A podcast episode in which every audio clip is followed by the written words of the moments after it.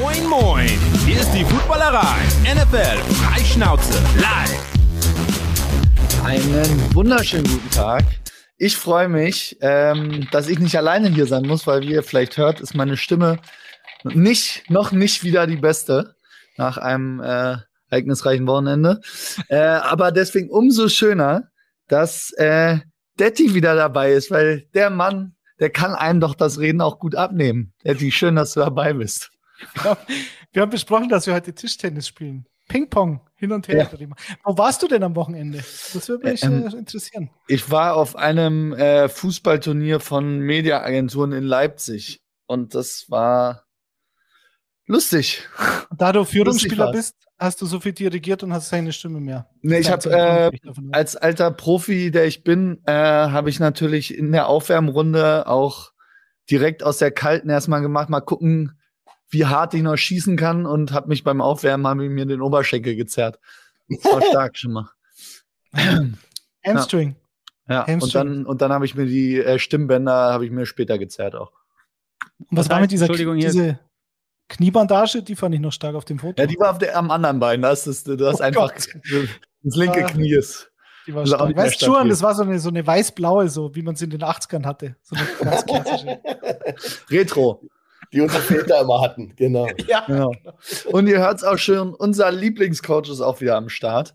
Ähm, daher, ich, ich, ich freue mich, wird eine, wird eine gute Runde und dann äh, kann ich mich ein bisschen, ein bisschen zurücklehnen und ähm, ja, zum, zum Gurgeln dann äh, ein paar Köpi, schöne Grüße schon mal an dieser Stelle. Äh, vielleicht wird es dann besser. Mhm. Was meint ihr? Köpi ist immer gute Medizin. König Pilsner ist top. Was äh, haben wir denn heute vorschuhen? Über wen sprechen wir denn? Ihr habt letzte Woche mit der NFC East begonnen. Waren wir im Osten, also gehen wir jetzt in den Westen ja, oder wie? Ja, mit einer der, der stärkeren Divisions in, in der NFL, also die NFC West.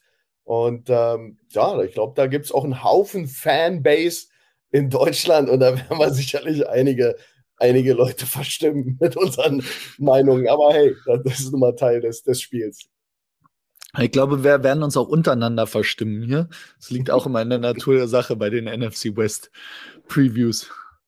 Ja. Schau, Schau es dir nur an. Ja, das ist ein T-Shirt. Das T-Shirt ist wie meine Kniebandage, ich wollte es gerade sagen. Das ist ein Sweatshirt. Erst ein Sweatshirt und das ist richtig Retro-Style. Die Song, die Song ist vielleicht auch wie eine Kniebandage. genau.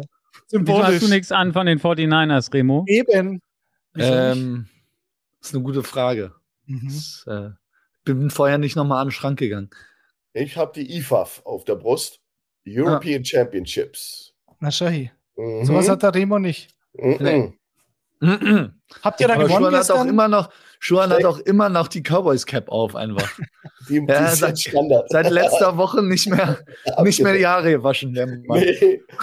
Na, äh, Detti steckt den Finger nicht in die Wunde. Wir sind da äh, aber noch als Österreich Vize-Europameister geworden. Und ähm, ja, das war, war eigentlich ein gutes Turnier, aber war unangenehm, im Finale dann zu verlieren. aber du hast ja auch einige Finals gewonnen. Also ja, ja, ja, man beschwert sich nicht. Ja.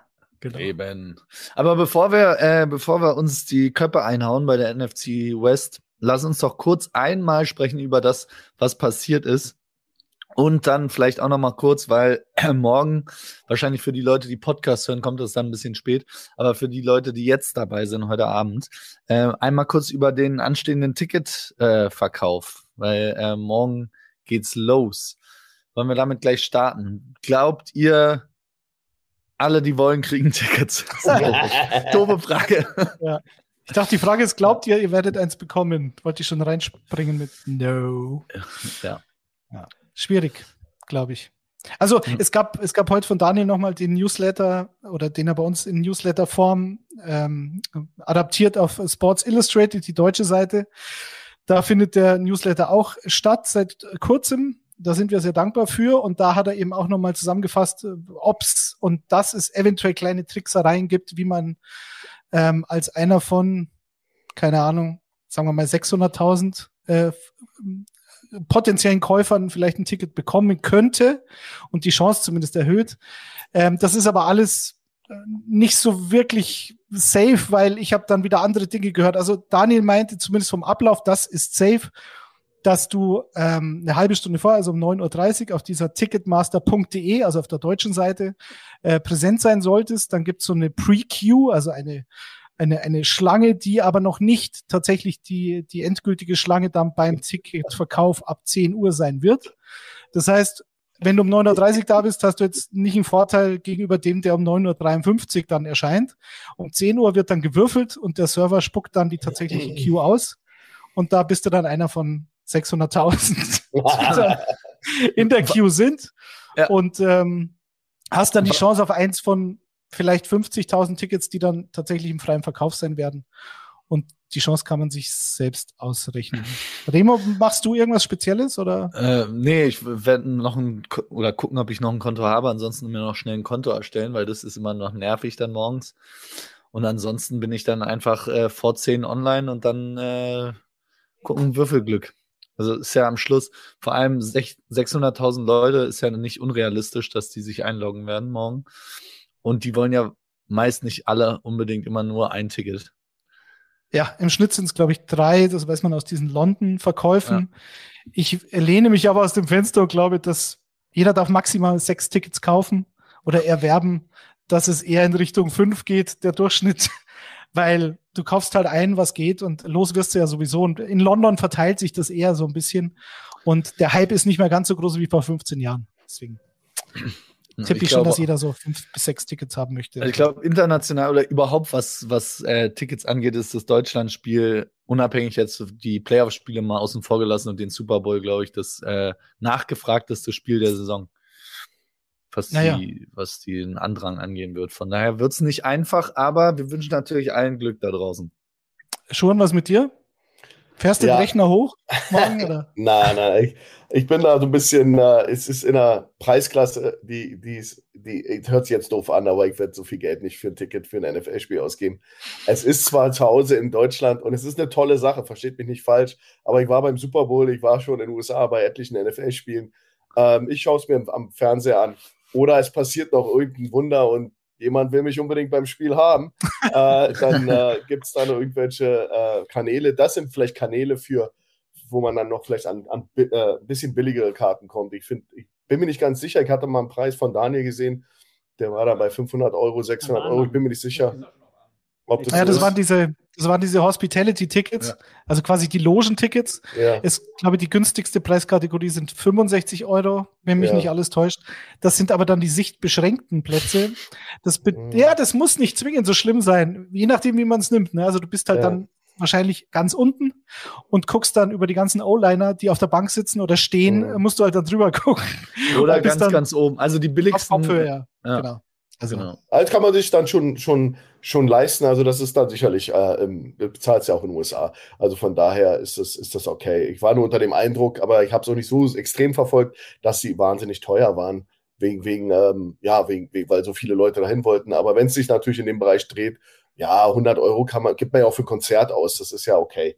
Das ich glaube, 150 ist das Maximum, soweit ich weiß. Ja, ich dachte, das wäre so ab 300 ab, äh, hoch und dann, das wäre es mir dann nicht wert gewesen. Aber gut, äh, ich will hier nicht der Partypuper sein. Das ist eine tolle Sache und äh, ähm, wenn sich das ergibt und äh, man an irgendwelche Tickets rankommen kann. Aber ganz ehrlich, äh, so dieses mit dem Einloggen und Nummer 500, 500.000, 500, was ich was zu sein in der Warteschleife. Na, ich bin zu alt dafür. Das heißt, ich habe das alles schon, schon hinter mich gebracht. Ja, verstehe ich. Geht mir eigentlich ähnlich, dass der Vorteil ist, dass die Warteschleife relativ schnell sich dann auflösen wird. Also das, das Ding wird dann halt ausverkauft sein und gut ist und nach fünf Minuten kannst du den Rechner wieder zuklappen. Ich habe es mal erlebt bei einer Tournee einer großen, großen Band. Ähm, da gab es halt dann 15 Konzerte, die gleichzeitig auf, auf Ticketmaster oder Eventim ähm, im Verkauf waren und Verkauf gegangen sind. Und da saß ich, glaube ich, eine Stunde. Und nach einer Stunde, als immer wieder der Countdown von vorne losgegangen ist, habe ich so nach oben geschaut und mir gedacht, was mache ich hier eigentlich? Die Stunde kriege ich nie wieder zurück. Das ist die größte verschwendete Lebenszeit, die ich jemals hatte. Ja. Weil du kannst ja nichts machen, du musst ja sitzen bleiben, du musst ja, ja. du darfst auch nicht den Raum verlassen, weil du denkst, das Internet ist weg und so weiter. Also ja. Katastrophe. Ja. Wird morgen hey. schneller gehen. Genau. Allen viel Glück. Wir wünschen allen viel Glück. Absolut, absolut. Greift sie euch. Ja. Schnappt sie euch und wir werden auf jeden Fall so oder so, Daddy, fallen wir ein in München bei dir um die Ecke. Ja, wir, ähm, Schuhe, du kannst ja bei mir im Keller schauen. Das, ich werde das gleiche Schicksal erleiden vermutlich und dann guck mal da. Es ist ja auch schön. Da ist auch herrlich. Dann, Im November. Wir, ja, können wir sicherlich drüber reden. Auf alle Glühwein Fälle. Und so. ja. Wird gemacht. Ja. Und äh, dann wollten wir noch kurz sprechen. Äh, Nochmal wieder das leidige Thema. Jede Woche ist irgendwas mit Sean Watson. ähm, Jetzt ist bekannt geworden, dass die Texans, ähm, haben wir ja letzte Woche auch kurz drüber gesprochen, dass die Texans äh, einige Lawsuits auch ähm, gegen sich haben jetzt von den Frauen, die, die auch schon Watson angeklagt hatten, weil sie sein Verhalten enabled haben. Und da ist jetzt wohl die Neuigkeit, dass die Texans wohl gesettelt haben. Also haben da ein bisschen Kohle in die Hand genommen wahrscheinlich und äh, Lawsuits gesettelt. Ich glaube, genaue Zahlen sind noch nicht bekannt, aber da haben sie sich auf jeden Fall ähm, ein größere, größeres Medienrummel und ähm, Gerichtsverhandlungen haben sie sich von freigekauft. Was nicht unvernünftig ist, glaube ich, weil ähm, letztlich haben die Texans jetzt offensichtlich den Fehler begangen, die schon halt Hotelzimmer zur Verfügung zu stellen. Das ein bisschen zu, da gab es halt vielleicht irgendeinen so Teambetreuer, der hat dann gesagt, ja, ja, die schon hat gesagt, ich brauche einen Massageraum, alles klar, ich mache dir das klar in unserem Hotel, wo wir da immer absteigen, aber unter der Woche ist keiner von uns da, aber bitte du gerne. Äh, nimm dir, gönn dir, haben, haben sie wahrscheinlich gesagt. Und ähm, sogar Mas Massage, ähm, Tische haben sie ihm wohl auch zur Verfügung gestellt. Die Texans. So. Und wer weiß, was da noch alles ähm, gewusst worden ist. Und deswegen ist es wahrscheinlich für Houston besser, dass jetzt der Deckel drauf ist, vermutlich. Ja. ja. Naja, man muss sagen, dass das auch Standard ist, aber dass du, also ich war bei den Raiders im Camp und da, da war das Camp-Hotel und dann hattest du aber in, damals noch in Oakland, noch ein normales Teamhotel in der Nähe vom Flughafen. Und da waren auch zum Beispiel die jungen Spieler, die noch nicht eine Wohnung hatten in Oakland äh, oder in, in, in, der Umgebung, die waren da alle untergebracht. Also irgendwie ist immer irgendein äh, ähm, eine Kooperationspartner da als Hotel und ja. das, denk mal, das wird nicht nur Deshaun Watson in Anspruch genommen haben, das, das passiert sicherlich regulär äh, sehr, sehr oft, dass da äh, ja, Räume gebucht werden, weil es eben auch coole Raten gibt für, den, für die, für die äh, ähm, Texans und nochmal, die haben das Richtige gemacht. Sie haben sicherlich äh, sich nichts dabei gedacht, weil das ist nicht, nicht äh, unnormal, dass man da für, die, für Spieler, besonders Starspieler, ähm, ihnen hilft, dass sie da in irgendeiner Form, sonst müssten die ja zur, zur, zur Physiotherapie fahren oder zur Massage. So haben sie, haben sie die im Haus, können sie nicht weit weg vom, vom Trainingsgelände. Also vom Ansatz her, denke ich mal, haben die Texans sich da nichts bei gedacht. Die können nicht wissen, dass der Vollidiot da ähm, so, ein Mist, so ein Mist abzieht, ja. Fairerweise muss man aber sagen, ich glaube, die haben relativ äh, viele Physios auch äh, in der in der Facility selbst. Also es gibt ja auch ähm, Team-Physios. Klar, bei so einem großen Roster haben die auch privat ihre ihre ähm, Massagen und Physio-Appointments. Aber wenn ich wenn mich das nicht ganz täuscht, gab es wohl auch den Bericht, dass die ähm, Texans Rechtsabteilung ihn auch versorgt hat, quasi mit NDAs, also Non-Disclosure Agreements, äh, um dass er den Massage, äh, den Mass, ja, wie sagen wir, ja, den Damen da, den, nee, vorgelegt hat. Die, ja, ich weiß es auch nicht mehr. Ähm, nee, aber was er da vorgelegt hat bei den Massageleistenden und ähm, den Masseurinnen oder was meinst Mas du? Ja, und das, ähm, danke. Ich glaube, ich glaube, es hat nicht nur das Knie gelitten bei der, nee, bei der Feierei. Es hat mehr gelitten.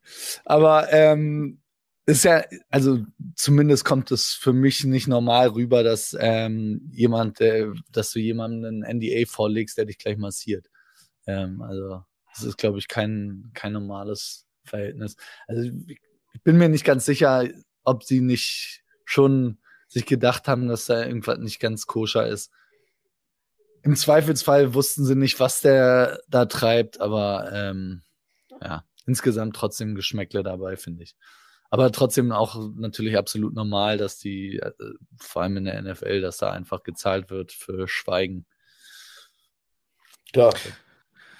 Ja, wie gesagt, das meinte ich. Also letztlich können Sie froh sein, dass, dass Sie jetzt aus der Nummer raus sind und, und äh, Thema erledigt. Das werden auch keine wahrscheinlich allzu großen Summen gewesen sein, die da jetzt bei diesem Settlement von 30 ähm, äh, Personen da gezahlt worden sind und fertig so damit. Sie haben Hil Beihilfe geleistet zu einem potenziellen Verbrechen. So. Ähm, Deckel drauf. Let's go Deckel and drauf. talk some football. Jetzt einmal noch ganz kurz, hatte äh, Flo vor der Sendung angemerkt Ja, eine gute News, mit vor allem mit einer guten Headline. Ähm, obwohl, nee, erstmal habt ihr drüber gesprochen, schon, ne? Fett Lenny. Und damit meine ich nicht unseren Lennart, sondern Lennart von Nett. Ähm, der ist, äh, der ist zum, zum Training Camp gekommen, zum Minicamp und hatte wie viel Kilo drüber? 20? 40 Pfund. Also er war, war 220 in, der Saison letztes Jahr und äh, laut Flo war er dann 260, als er sich im Camp dann präsentierte. Präsentiert Und, in voller Pracht. und Genau, das, und was, was passiert, wenn da jetzt, wenn ich wiederkommen würde als NFL-Profi aus der Sommerpause und auf einmal so ein schönes Fässchen mit mir rumtragen würde vorne? na, erstmal ist ja, ist ja für die Organisation beschissen, dass der Junge einen neuen Vertrag unterschrieben hat, dann offensichtlich sich bei äh, äh, Whataburger oder McDonalds eingeschlossen hat für die nächsten paar Monate und jetzt da erscheint äh, totally out of shape. Das ist sehr unprofessionell. Früher war das so in den, in den ähm, alten Filmen mit Lederhelm oder auch noch in den bis in die 90er waren die Jungs dann, wurde das Camp benutzt, um, um in, in Shape zu kommen, um sich fit zu machen. Also das muss man dazu sagen. Früher war die NFL, funktionierte da anders.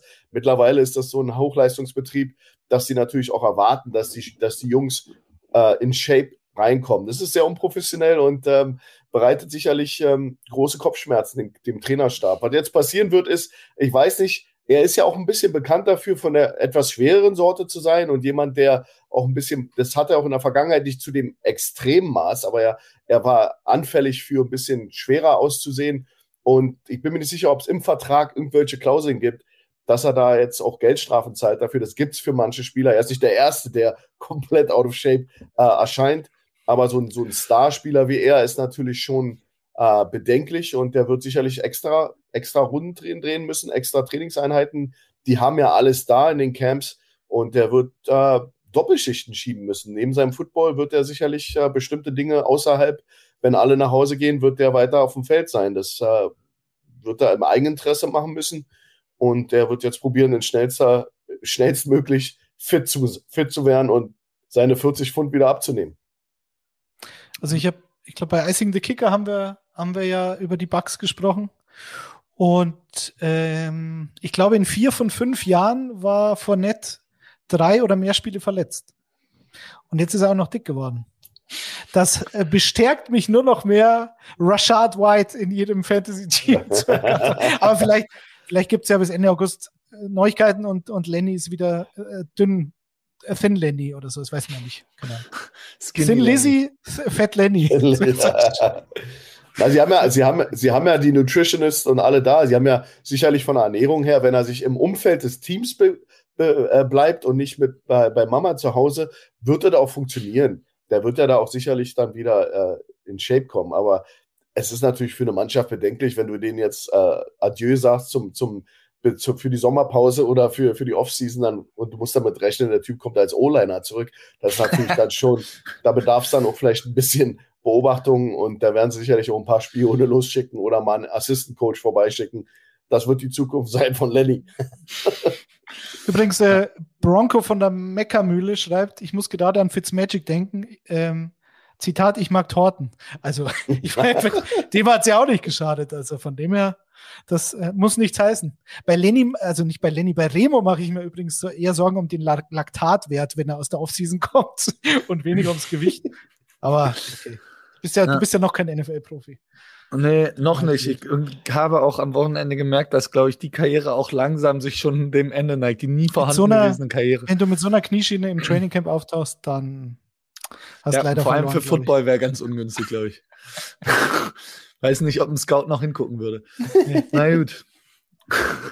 Aber ähm, auch vielleicht ganz kurz abgehandelt noch, und zwar von den, ähm, jetzt ist mir der Name schon wieder entfallen. Kevin Von Allen. Äh, Kevin ja, Allen. Evan Allen, äh, Wide Receiver von den Eagles, ist gestartet bei, ähm, bei den quasi Weltmeisterschaften über 110 Meter Hürden, hat es ins Finale geschafft.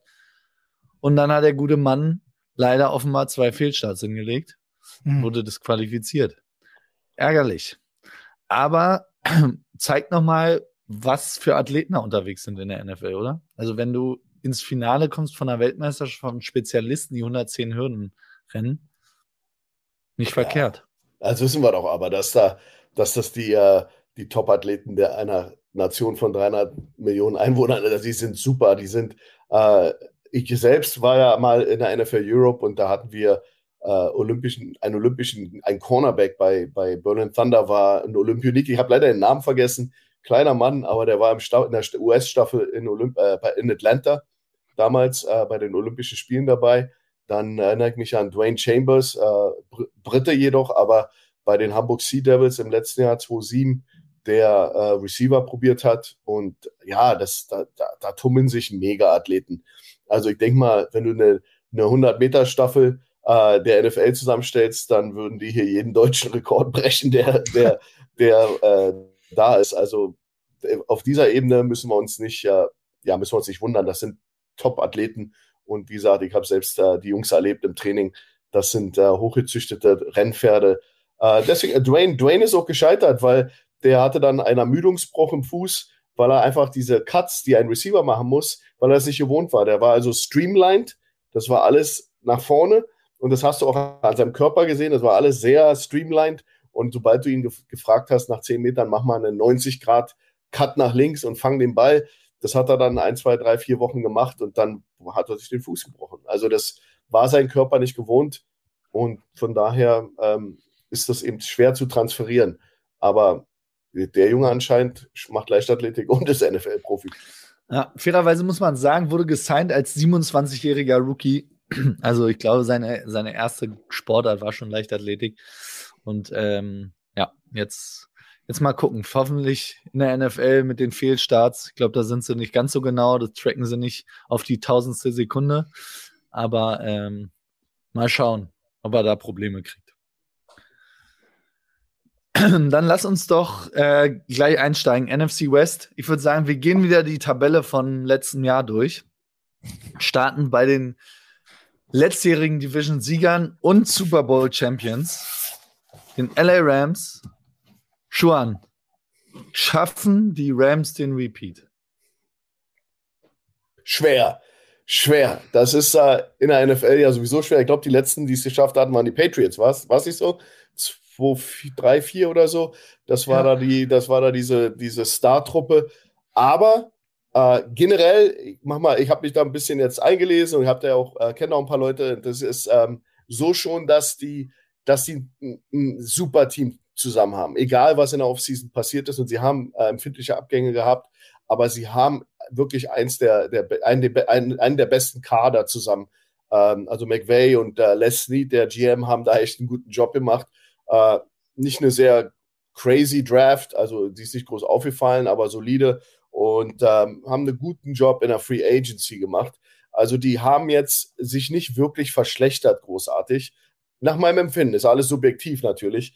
Ähm, was ich, was ich finde, was, was ihnen entgegenkommt, ist, dass nach meiner, nach meiner Meinung sich aber sehr wohl die Division verschlechtert hat.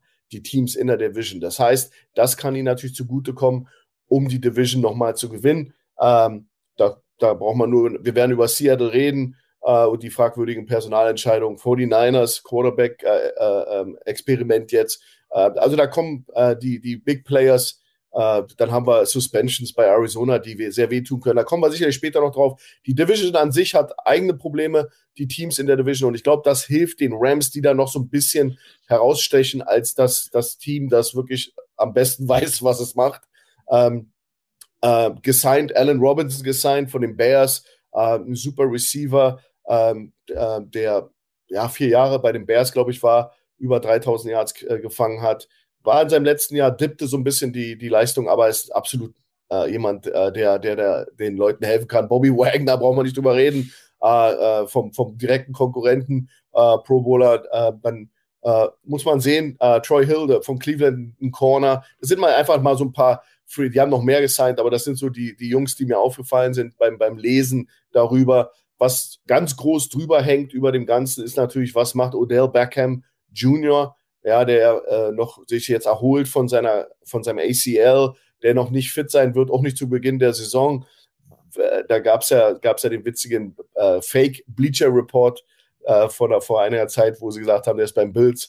Ähm, ja, und dann hast du natürlich re die Resignings und die sind sehr, sehr wichtig. Also äh, Aaron Donald, Cooper Cup mit Monster Deals gehalten. Ähm, die O-Line haben sie fast alle, alle gehalten, die letztes Jahr so ein bisschen äh, Joe Notebaum, äh, Brian Allen, ähm, äh, Coleman, Shelton, das sind alles Jungs, die sind äh, reingesprungen und haben sozusagen einen äh, Retireden jetzt Andrew Whitworth äh, ersetzt. Joe Notebaum hat dann Offensive Tackle auf der linken Seite gespielt, die wichtigste Position in der O-Line und hat, hat das ganz gut gemacht.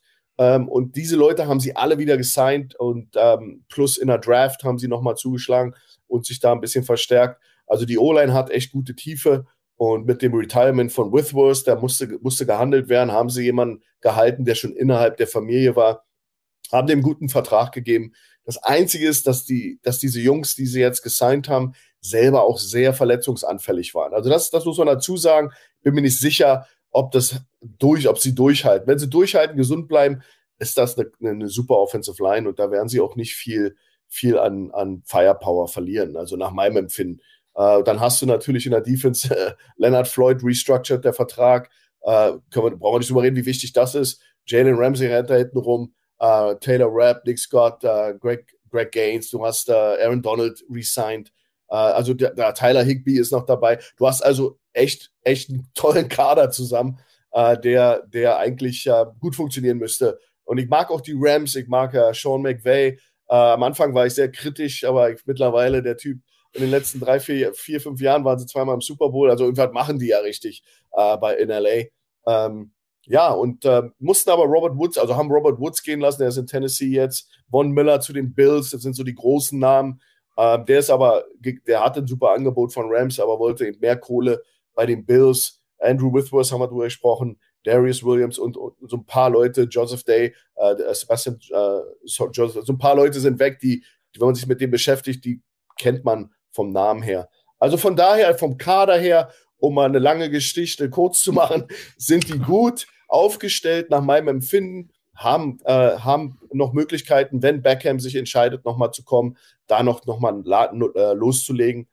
Aber sie haben einen der toughesten Schedules in der NFL. Das muss man dazu sagen. Und das ist so der X-Faktor, der, der eben auch ja, sie scheitern, daran scheitern lassen kann, dass sie einen First-Round-Buy kriegen in den Playoffs. Das gibt also, da, da gibt es ein paar Dinge.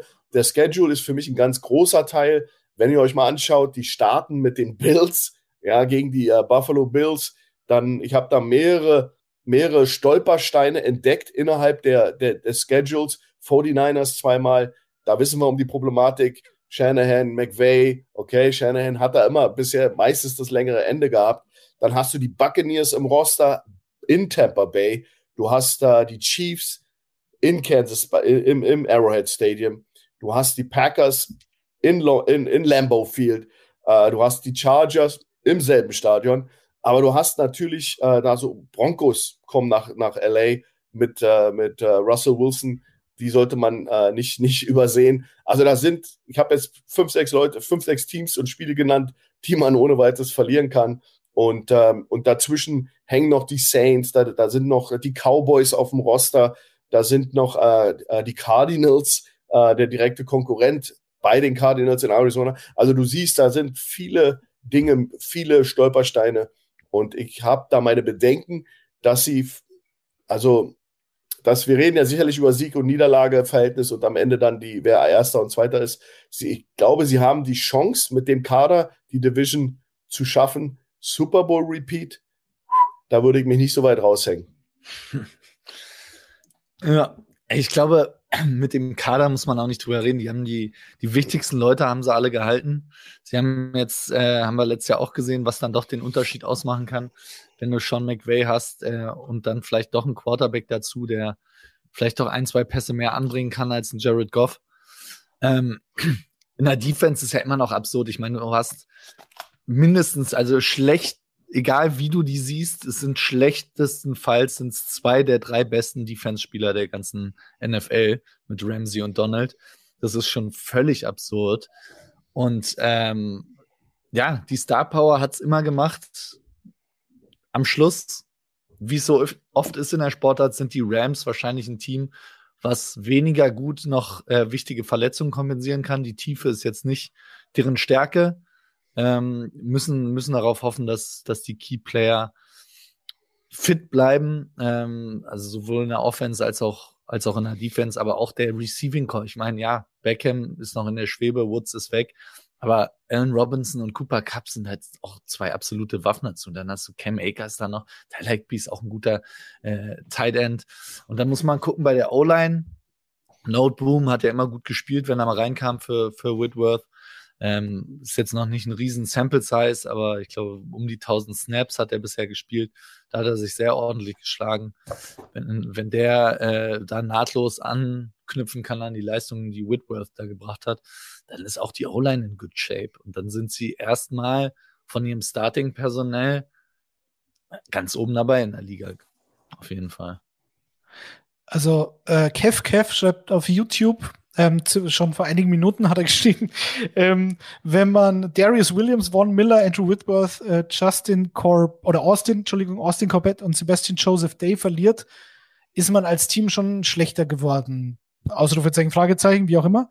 Äh, im Prinzip hat er nicht Unrecht. Auf der anderen Seite finde ich halt, wie sie diese dann, also diese Replacements für diese Spieler, die sie verloren haben, ähm, würde ich nicht zwingend sagen, dass sie schlechter geworden sind. Also ich halte Noteboom wirklich für einen absoluten Top-Backup-Tackle, war da also vielleicht mit der beste Left-Backup-Tackle der Liga, würde ich sagen. Also dem traue ich es auf jeden Fall zu, dieses Erbe anzutreten. Ist auch ein Riesenglück oder halt einfach clever gemacht ähm, vom Front Office, den Nachfolger von einem 40-plus-jährigen Left-Tackle ähm, in der dritten Runde zu holen. Und ein paar Jahre später ist er halt soweit. Also da habe ich relativ wenig Sorgen. Austin Corbett, klar, Starter auf Right Guard. Da haben sie Logan Bruce, auch einen Drittrunden-Pick dieses Jahr geholt. Der könnte, könnte ihn ersetzen. Und ansonsten finde ich, sind sie auf einer Position oder auf einer Positionsgruppe Inside Linebacker sogar stärker geworden. Nicht nur wegen Bobby Wagner, weil ich finde Ernest Jones, der ja letztes Jahr Rookie war, auch ein Drittrunden-Pick. Die haben ja, bei denen geht's ja frühestens in der dritten Runde los seit Jahren. Also, ähm, aber das haben sie halt immer. Pick quasi. Genau, und das haben sie immer getroffen. Deswegen ja. sind die Rams ja da, wo sie sind. Weil jeder gesagt hat, ah, das, wie können die sich das leisten? Und die haben ja keine Draft-Picks und das kann ja nicht gut gehen und so. Ja, aber die, die treffen gerade diese dritt-, viertrunden-Picks, treffen sie halt dann meistens. Wie zum Beispiel Ernest Jones, im Super Bowl mit der beste Mann auf dem Platz, mit entscheidend, dass sie gewonnen haben, meines Erachtens. Und der ist halt so eine Position, die haben sie die Jahre davor vernachlässigt, weil sie ja unter anderem keine Draftpicks haben und haben halt dann so einen Troy Reader, Kenny Young, das waren alles so keine Stars. Und Inside Linebacker ist halt für mich, also Schuhan, vielleicht siehst du es anders, aber für mich, also meine Lieblingsposition in der Defense und halt absolut wichtig auch. Ja. Ähm, Gerade was, was, du bist halt der Quarterback meistens, du hast, du hast den, den grünen Knopf auf dem Helm und so. Also Bobby Wagner und Ernest Jones ist halt ein massives Upgrade zur, zu Beginn der letzten Saison. Und genau. wenn ich dann noch davon ausgehe, dass Allen Robinson in Chicago in einer furchtbaren Offense und am Oberschenkel verletzt, Covid hat er auch noch gehabt, was bei ihm, glaube ich, anscheinend schon ein bisschen ein Problem war dann die Wochen danach. Ähm, furchtbare Saison gespielt, aber Robert Woods ist halt weg und Allen Robinson ist sein Ersatz. Und Van Jefferson ähm, hat relativ viele Snaps letztes Jahr schon gehabt, weil wir die, die Rams fast immer in diesem 11 Personnel mit drei Receivern spielen. Und damit hast du immer Cooper Cup, Allen Robinson und Van Jefferson auf dem Platz. Und ich, ich gehe davon aus, dass OBJ wiederkommt. Deswegen sind sie für mich auf jeden Fall ein Super Bowl-Kandidat. Selbst wenn sie am Anfang ein bisschen brauchen, natürlich ein hartes Schedule haben, wie, wie Schuhan völlig richtig ähm, gesagt hat. Mal sehen. Also für mich sind sie einer meiner beiden Super Bowl-Kandidaten dieses Jahr. Ja, du hast eben auch, auch äh, erstmal auch Cam Akers noch, der, ich bin großer Fan von Cam Akers im Backfield.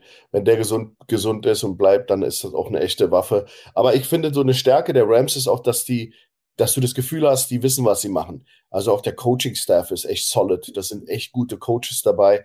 Und ähm, da, da kann man dann auch mal ein, zwei, drei Spieler nicht ersetzen, weil du kannst die nicht alle groß alle, alle ersetzen, die Starspieler, die weggehen oder Semi, Semi-Stars. Du kannst die aber mit jungen Leuten, die reden auch immer über dieses Player Development. Das darf, dürft ihr nicht vergessen, in der NFL ist das ein ganz wichtiger Faktor, Player Development, weil du eben nicht jeden kaufen kannst. Du musst eben auch mal einen Dritt-, Viert-, Fünf-, Sechstrunden-Pick äh, zu einem Spieler machen. Das ist äh, zwar nicht gang und gäbe in der NFL, aber das, das, das passiert. Und das ist immer eine Reflexion des Coaching-Staffs. Und die Rams sind da super aufgestellt.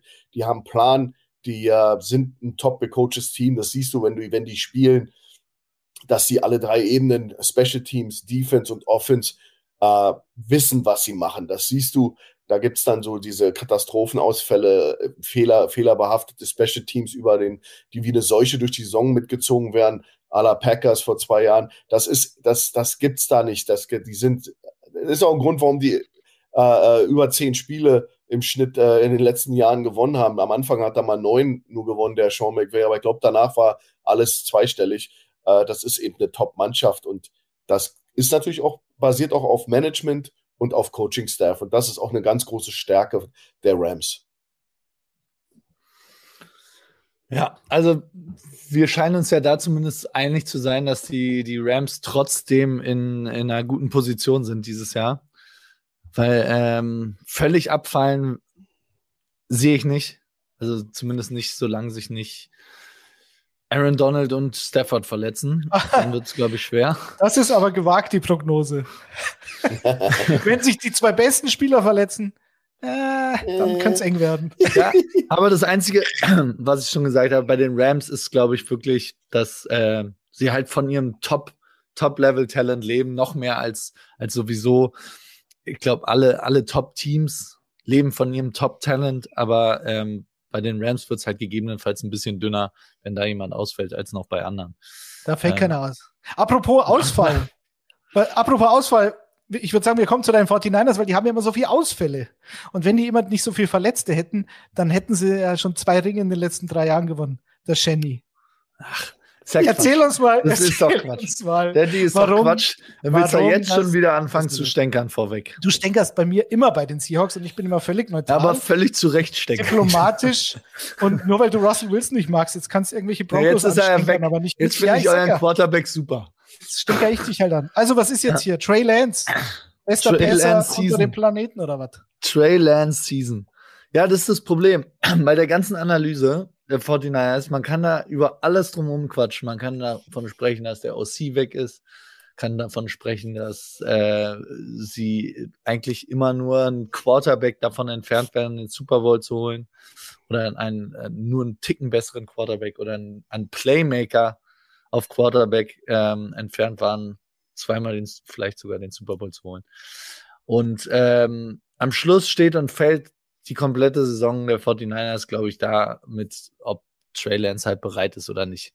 Also entweder macht er die gleichen dämlichen Rookie-Fehler, die er teilweise letzte Saison gemacht hat, als er gespielt hat.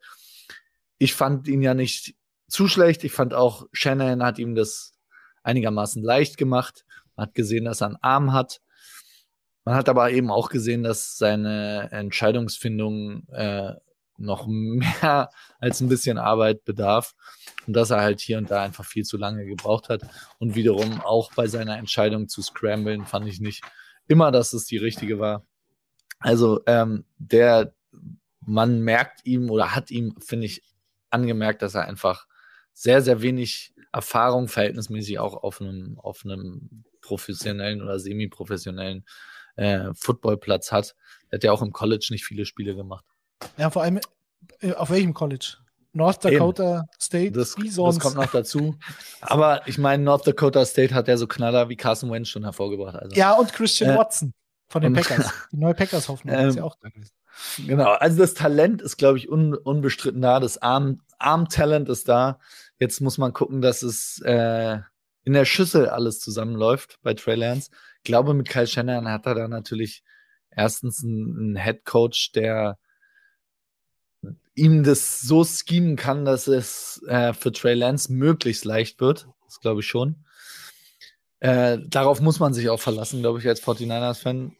Äh, Shannon hat bisher immer ein System gefunden, wo, wo es dem Quarterback verhältnismäßig einfach gemacht wird. Trey Lance hat jetzt noch diese Big Play Möglichkeiten einfach von, von seiner Physis alleine her. Und ich hoffe, dass es den 49ers halt diese Ebene mehr noch gibt in der Offense und Shanahan damit ein bisschen spielen kann auch. Weil, was mir so ein bisschen natürlich aufstößt, ist, dass Sean McVay ist natürlich für die Division und für die ganze NFL der Sunny Boy und spätestens jetzt, seitdem er den Titel gewonnen hat, wieder für alle der Boy Wonder. Und ähm, ist ja auch okay, aber ich, ich finde immer im, im Offensive Play Calling ähm, steht Shanahan McVay da eigentlich um nichts nach. bin großer, großer Shannon-Fan, auch wenn es letzte Saison zwischenzeitlich auch mal gezweifelt hat, aber insgesamt ähm, der Body of Work und das, was er da aufgebaut hat mit den Niners, die halt eben nicht von vornherein auf Key-Position dieses Top-Talent immer hatten. Also Nick Bosa kam, kam ja dann auch erst, der war Rookie in dem ersten äh, Super Bowl-Run.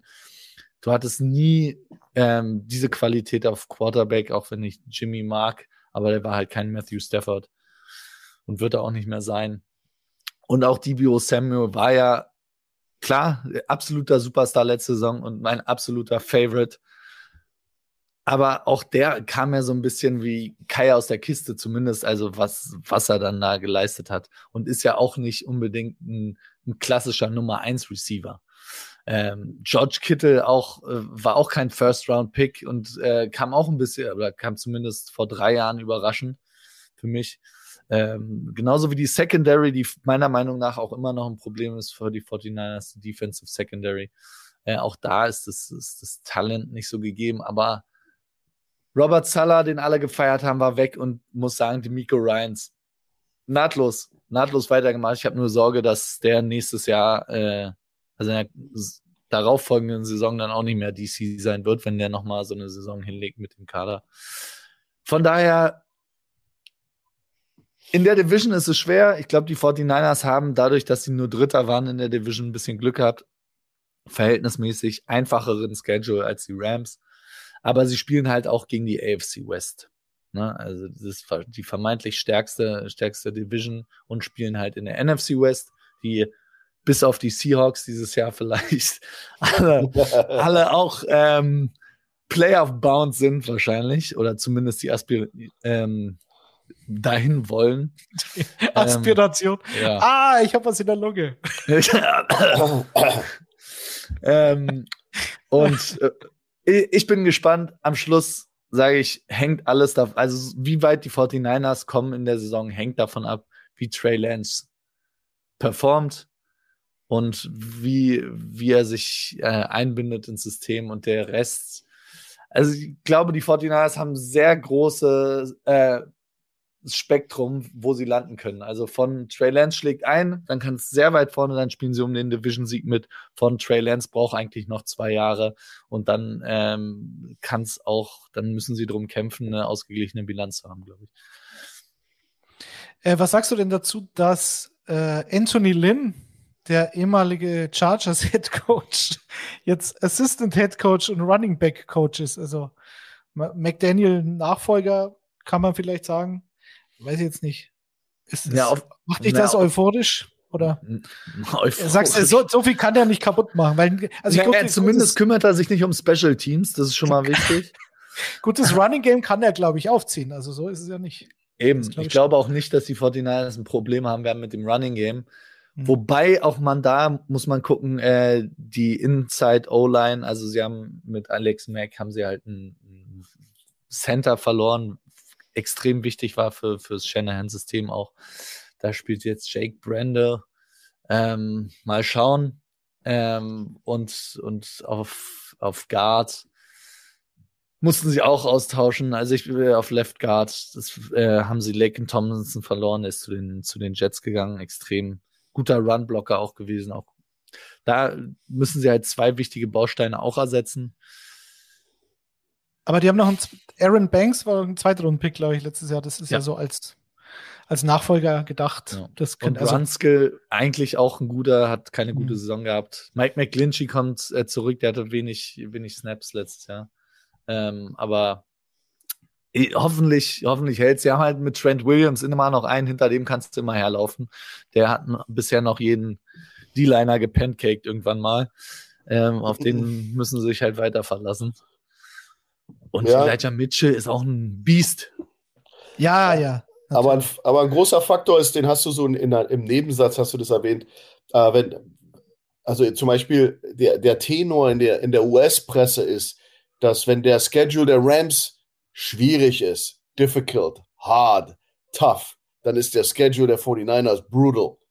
Also das ist so allgemein der Tenor in, in den, in den, in den äh, äh, Foren, dass der, der der Schedule der 49ers sogar noch tougher ist als der der Rams. Und das ist ein Riesenfaktor. Und das in Verbindung mit äh, neuer Quarterback, in Verbindung mit Debo Samuel. Ist der jetzt schon gesigned oder nicht? Der, der will ja nicht, dann will er wieder. Noch nicht. Der, genau, das sind alles so, alles so eine Unbekannt, weil Debo Samuel ist ultra wichtig für diese Mannschaft. Ähm, weil, wie du, wie du ja vorher erzählt hast, Remo, es zeigt aber auch, dass die 49ers Spieler entwickeln können. Also wenn du sagst, ja, so ein, so ein Kittel war war nicht, war unter ferner Liefen, kam dann plötzlich hoch. Das sind immer Indikatoren dafür, dass jemand den entwickelt hat zu, und auch geholfen hat. Debo Samuel fällt da drunter, weil man hat dann irgendwann rausgefunden, dass der nicht nur ein Receiver ist, sondern dass der eben auch ein Running Back sein kann, dass der so ein Hybrid-Spieler sein kann. Und das, äh, das haben die ja äh, mit Bravour entwickelt, das System um ihn herum. Aber ich glaube, das ist ganz, ganz wichtig. Die AFC West in, äh, eingesprinkelt in diesen, in dieses Schedule ist einfach brutal für die 49ers. Und äh, das darfst du nie außer Augen lassen. Natürlich war immer latent das Quarterback-Problem da, auch mit Jimmy Garoppolo, da gebe ich dir voll recht. Was McVay jetzt abliefert, ist natürlich auch geschuldet einem Matthew Stafford, also letztes Jahr abgeliefert hat. Aber er hat eben auch viel, viel Spiele gewonnen mit einem Goff vorher und hat äh, sicherlich sind beide sehr, sehr gute Playcaller. Vielleicht sollte man darauf schauen, welche Mannschaft im Hinterzimmer bessere Deals macht mit Spieler, Kaderaufbau. Das sind sicherlich Faktoren, wo Les Snead eine Rolle spielt, der GM der Rams, der da vielleicht, äh, ja, vielleicht ist der, der äh, GM der 49ers, da ist mir der Name verfallen, der ehemalige Fullback, ähm, dass der, dass das äh, eben auch noch ein bisschen Unerfahrenheit dabei ist. Keine Ahnung. John Lynch, macht, meinst du, oder? John Lynch, ja, der macht, ja. macht einen tollen Job, kommt aber nicht wirklich aus dem Business. Les Snead ist, ist, ist, ist nicht sein erstes Rodeo. Ja, und das sieht man schon. Aber ich denke mal, der Schedule, der ist ganz, ganz wichtig. Den sollte man nicht außer Augen lassen. Und natürlich auch die, diesen, diese Trey Lance Quarterback. Jetzt muss der Junge ran. Puh, als Head Coach. Ähm, ich bin mir nicht sicher, was sein Status ist. Vielleicht sind die alle ganz entspannt und sagen, der ist ready, der Junge. Das wissen wir ja natürlich alle hier nicht. Aber wenn er jetzt nur ein bisschen, bisschen Doubt im Kopf ist, aber man vom Management gezwungen wird, Jimmy G, der ja wahnsinnig teuer ist, wenn man den halten will, den jetzt loszuwerden, dann ist das natürlich ein Zwang, der, der, äh, ja, das kann sein, dass das, äh, äh da geht alles in jede Richtung bei den 49ers vom, vom Win-Loss-Record. Eben, und das, äh, also die Reports aus, aus dem Camp sind ja auch, du kriegst mal, kriegst du gesagt, ey, was der im Arm hat und was der für Würfe getroffen hat, das haben wir hier in den letzten, seit äh, Joe Montana nicht mehr gesehen. Oder seit Steve Young zumindest. Ähm, und dann heißt es wieder, ja, Arm, war ein Bericht, dass äh, zu schnell der Arm müde wird. Dass er ja. dann Ende des Spiels nicht mehr genug Saft im Arm haben wird. Habe ich auch also so eine, Aber so eine Riesenscheiße habe ich ja selten gehört. Also welcher 23-Jährige, der kann 70 Yards werfen, aber nach drei Vierteln nur noch 45? Also was ein, also ja, aber, aber sie bemängeln ja eher seine Entscheidungsfindung. Sie ist ja, ist ja jemand, der das Lesen der Defense, das die Entscheidungsfindung, dass das alles noch ein bisschen zu langsam war. Die Windows sind wahnsinnig klein in der NFL. Du musst eben eine Entscheidung fällen und werfen und den Arm hat er dafür. Das ist ja alles Bullshit mit diesem, der, der Arm wird müde. Das darum geht. Die sagen auch über Tour, dass er, dass er einen wahnsinnig starken Arm hat. Ja, hm. und alle wissen, dass er es nicht hat. Ja, aber am Ende des Tages ist ja, es, es, ist ja das Spiellesen. Das Spiellesen, Entscheidungsfindung war, war mein Empfinden, dass das der größte Kritikpunkt war bei ihm. Also es ist halt immer die Definitionsfrage, was ist ein, was ist ein geiler Arm? Also ich meine, jeder, jeder Quarterback ohne Druck ähm, kann, kann dir eine 70-Yard-Bombe werfen, kann mir keiner, keiner was anderes erzählen oder zumindest 60 Yards und 100 Mal hintereinander, wenn es sein muss. Die Frage ist halt, kannst du es unter Druck, kannst du es äh, Backpedaling, so back, vom, vom Backfoot, also auf der Ferse. Kannst ähm, du es auch mal durch den Wind fallen? Durch den Wind, ja, solche, das ist entscheidend. Oder kannst nicht so eine Bogenlampe. Ja. Ja, das ist dann ein geiler Arm. Und das, das ist ein geiler Arm. Das ist ein geiler Arm. So wie ja. Matthew Stafford hat einen geilen Arm, Patrick Mahomes Matthew geiler Arm. hat einen geilen Arm. Aaron ja. Rodgers, Sensationsarm. Josh Allen hat auch einen aber die Genauigkeit, ja. aber in der NFL ja, das ist ja sowieso. Die, die Genauigkeit ja eben. Ja, ja. Die haben alle einen starken Arm für unsere Verhältnisse sowieso. Aber ähm, es gibt natürlich die echten Rockets. Aber ich glaube, bei ihm spielt die Rolle eben genau, Genauigkeit, Fenster hitten und die Entscheidungsfindung dahin schneller ja, dass er den Ball schneller los wird, weil immer werden ihn seine Füße nicht retten. Aber er ist auch ein genialer Läufer, darf man nicht vergessen. Ja, ich bin gespannt. Ähm, BK fragt beispielsweise bei YouTube, ob wird sich die Rolle von Samuel ändern. Ich glaube, die muss sich zwangsläufig ändern, äh, wenn er unterschreibt. Ich glaube, das ist ein Riesenpunkt auch bei diesen ganzen Verhandlungen, dass er, und ich verstehe ihn da auch, dass er nicht mehr unbedingt ähm, 15 Touches als Running Back haben will pro Spiel. Ich glaube, und so schätze ich ihn auch ein, und das hat man, glaube ich, letztes Jahr auch gesehen, wenn es um wirklich was geht, dann opfert er sich auf. Der ist zum Coach gegangen, letztes Jahr in den Playoffs, meinte, ey, Kick Return, den nehme ich jetzt. Und dann macht er einen Play auch. Also der, dass er nicht aufopferungsvoll ist, kann man ihm wirklich nicht vorwerfen, aber ich verstehe auch irgendwie, dass er sagt, ich möchte nicht zehn, zehn Targets haben und 15, äh, äh, 15 Carries pro Spiel. Hat er, das, ähm, hat er das gesagt in den Medien? Er hat gesagt, er die Rolle, ähm, so wie er es zum Ende der Saison gespielt hat, äh, will er es nicht mehr spielen. Okay. Äh, war das, hast du nicht über, über Jimmy mal gesagt, er hat ein großes Herz? War das nicht das? Was? Auch der, ja, es ist, ist, ein, ist, ist halt ein Team mit Herz auch. Ja, total. Ich weiß, das Man kennst du nicht, nicht so. Ja, natürlich nicht. Bei, bei, uns spielen nur die Roboter. Aber ja. eine Statistik noch zu Debo. Ähm, es ist wirklich eklatant, was da passiert ist letztes Jahr. Also in, in Wochen eins bis neun hat er im Schnitt sechs Catches gehabt, 110 Yards Receiving und 0,5 Touchdowns pro Spiel. Also war eh schon sensationell als Receiver und so ein Rushing Attempt im Schnitt. Und ab Woche 10 bis zum NFC Championship Game hat er ähm, 3,5 Catches pro Spiel gehabt, 61 Receiving Yards und sieben Rush Attempts und über 40 Rushing Yards und 0,7 Touchdowns pro Spiel. Also völlig absurd, was da und genauso bei Brandon Ayuk, der saß im Doghouse in den ersten äh, sieben Wochen. Ähm, da haben sie Debo als Receiver gebracht, dann haben sie, dann hat der Shanny gesagt, ach so, ich habe noch einen Moment, äh, äh, Ayuk, du bist jetzt, du bist jetzt Anspielstation Nummer eins. Und er hatte ab Woche acht bis zum Championship Game ähm, vier Catches im Schnitt für 60 Yards oder 62 Yards und sechs Targets. In den ersten sieben Wochen hat er 2,7 Targets gehabt und einmal über 75 Prozent der Snaps gespielt. Also, wenn da mal irgendjemand rausfindet, was Brandon Ayuk verbrochen hat, jetzt hieß es auch schon wieder aus dem, aus dem Minicamp, dass der, die Chemie zwischen Lance und ihm, dafür, dass sie in der Offseason zusammengearbeitet haben und dafür, dass Ayuk jetzt im dritten Jahr ist, glaube ich, ähm, da kann man schon mehr erwarten, so hieß es wohl. Aber okay. Ja, man, man hört es immer, immer alle Seiten einmal. Ähm, was ich noch interessant, Jaun Jennings, äh, der fand ich in den Playoffs zum Beispiel auch als dritte Option super. Ähm, Daddy sagt schon, wir müssen weitermachen, ja. Einmal, noch ganz kurz einmal zu dem Schedule noch, weil du meinst, es ist ein harter Schedule. Ja, ich finde aber, der wird vor allem hinten raus hart, was wiederum für die 49ers mit einem neuen Quarterback, glaube ich, gut ist, dass du startest mit den, mit den Bears zu Hause, dann die Seahawks, die, glaube ich, auch schlagbar sind, dann kommen die Broncos, dann die Rams, aber dann hast du Panthers, Falcons erstmal noch. Also da sind ein paar machbare dabei am Anfang, würde ich sagen. Ähm, von daher. Ja, Gi ich glaube, Giants sind auch noch irgendwo. Aber du hast natürlich auch so ein paar, so ein paar Clubs, die keinen kein Quarterback haben und selbe Problem haben wie sie. Aber ich gebe dir recht, aber wenn du mal guckst, gerade hinten raus, wo die, wo die ganz fett wird und das ist auch wichtig hinten raus, vergiss es nicht. Also da werden dann die, die Playoff-Plätze verteilt und wenn du da natürlich dann gegen eine Stahlwand rennst, ähm, Oh, ja, aber, aber natürlich für die Situation super, dass du vielleicht ein bisschen mit Anf in der NFL ist alles relativ, dass du da jetzt ein bisschen leichteren Schedule hast für Trey Lance sicherlich, sicherlich besser. Ähm, nur noch eine Sache, äh, zwei Sachen. Äh, Shanahan denkt sich vor jedem Spiel gegen Seattle, die, die sind ja schlagbar. Aber dann, naja. Und die zweite Sache, äh, Javarius Ward ist eine super Verpflichtung ja. für die Forte. Genau das ist, war, finde ich, seit Jahren so die Schwachstelle. Vor allem dieser Cornerback Nummer zwei.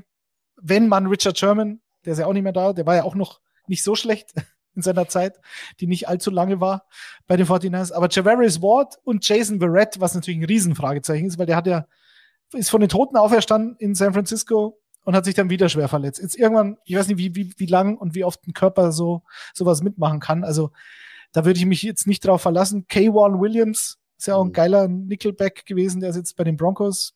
Der wird auch fehlen. Mosley ist noch da. Also so ganz sattelfest scheint mir die Secondary nicht zu sein, aber ja. Javarius Ward von den Chiefs war schon eine super Verpflichtung. Und also, weil wir über die Defense kaum gesprochen haben, ähm, Bosa, Armstead, Fred Warner, Jimmy Ward, So, ne? Also das so quasi diese, ähm, diese, diese Leistungsträger, die hast du halt und Javarius Ward kommt jetzt noch dazu. Also da ist schon Qualität da, so ist es ja nicht. Und die Defense hat die 49ers letztes Jahr, glaube ich, auch getragen. Vor allem in Green Bay. Also und, äh, und Debo Samuel. ja. Genau. Weil der hat die auch in die Playoffs. Äh, er hat ja selber gesagt, ich habe dieses Team, hat er getwittert, ich habe das Team in die Playoffs gebracht, jetzt, jetzt will er seinen Vertrag haben. Ja. Und, und, und nicht viele haben widersprochen. Also, ist ein Egoist, Remo, das ist ein Egoist, so, oh, Egomane. It's a business, it's a business. Eddie, erzähl keinen Quatsch hier. Nicht über Debo. Okay, dann kommen wir zu den Cardinals, bevor wir uns bei den 49ers doch noch in die Harte kriegen.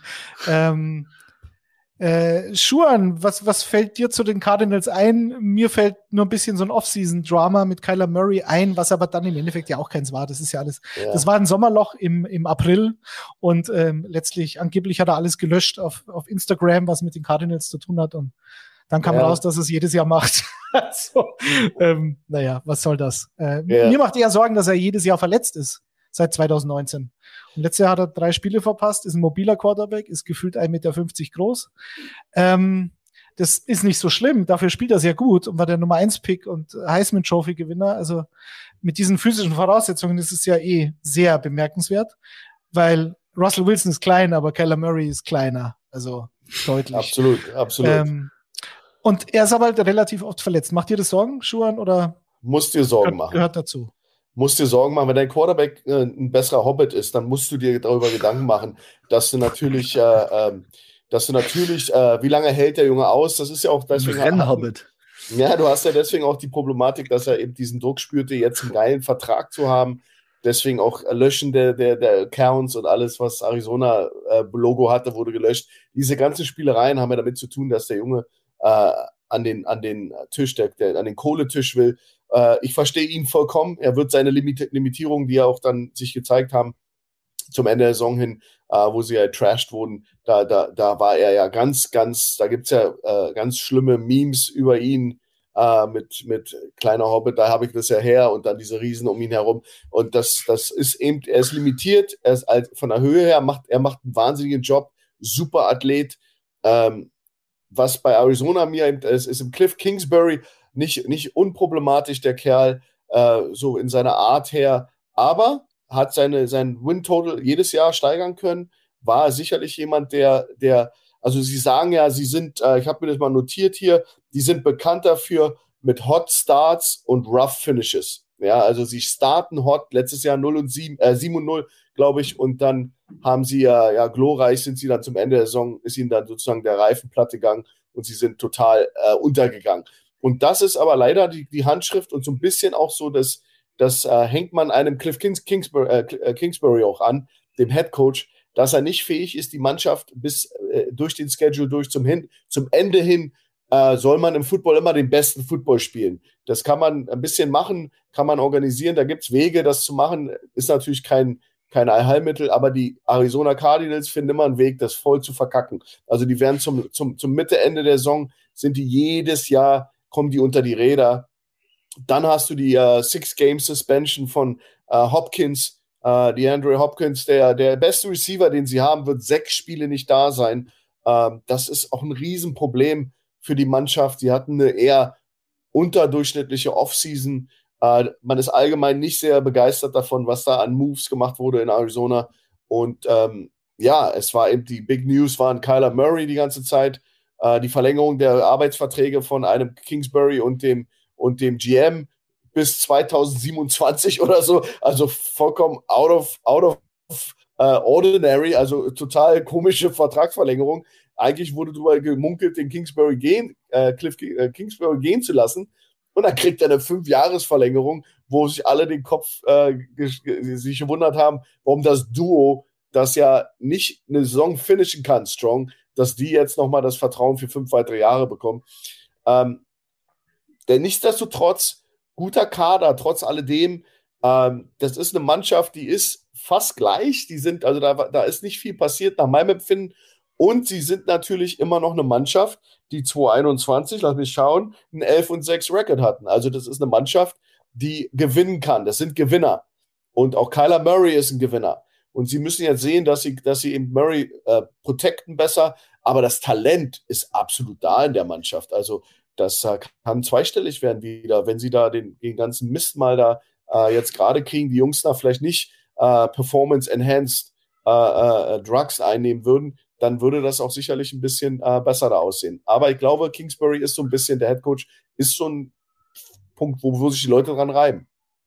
Das ist wie bei äh, im Auftrag des Teufels, da sagt auch El Pacino zu Keanu Reeves, ähm, komm und kümmere dich um deine Frau, der geht's nicht gut und dann verlierst du halt mal einen Fall und das passiert, das passiert uns allen und dann äh, schimpft der Keanu Reeves, ich verliere nicht, ich gewinne, ich gewinne, ich bin Gewinner.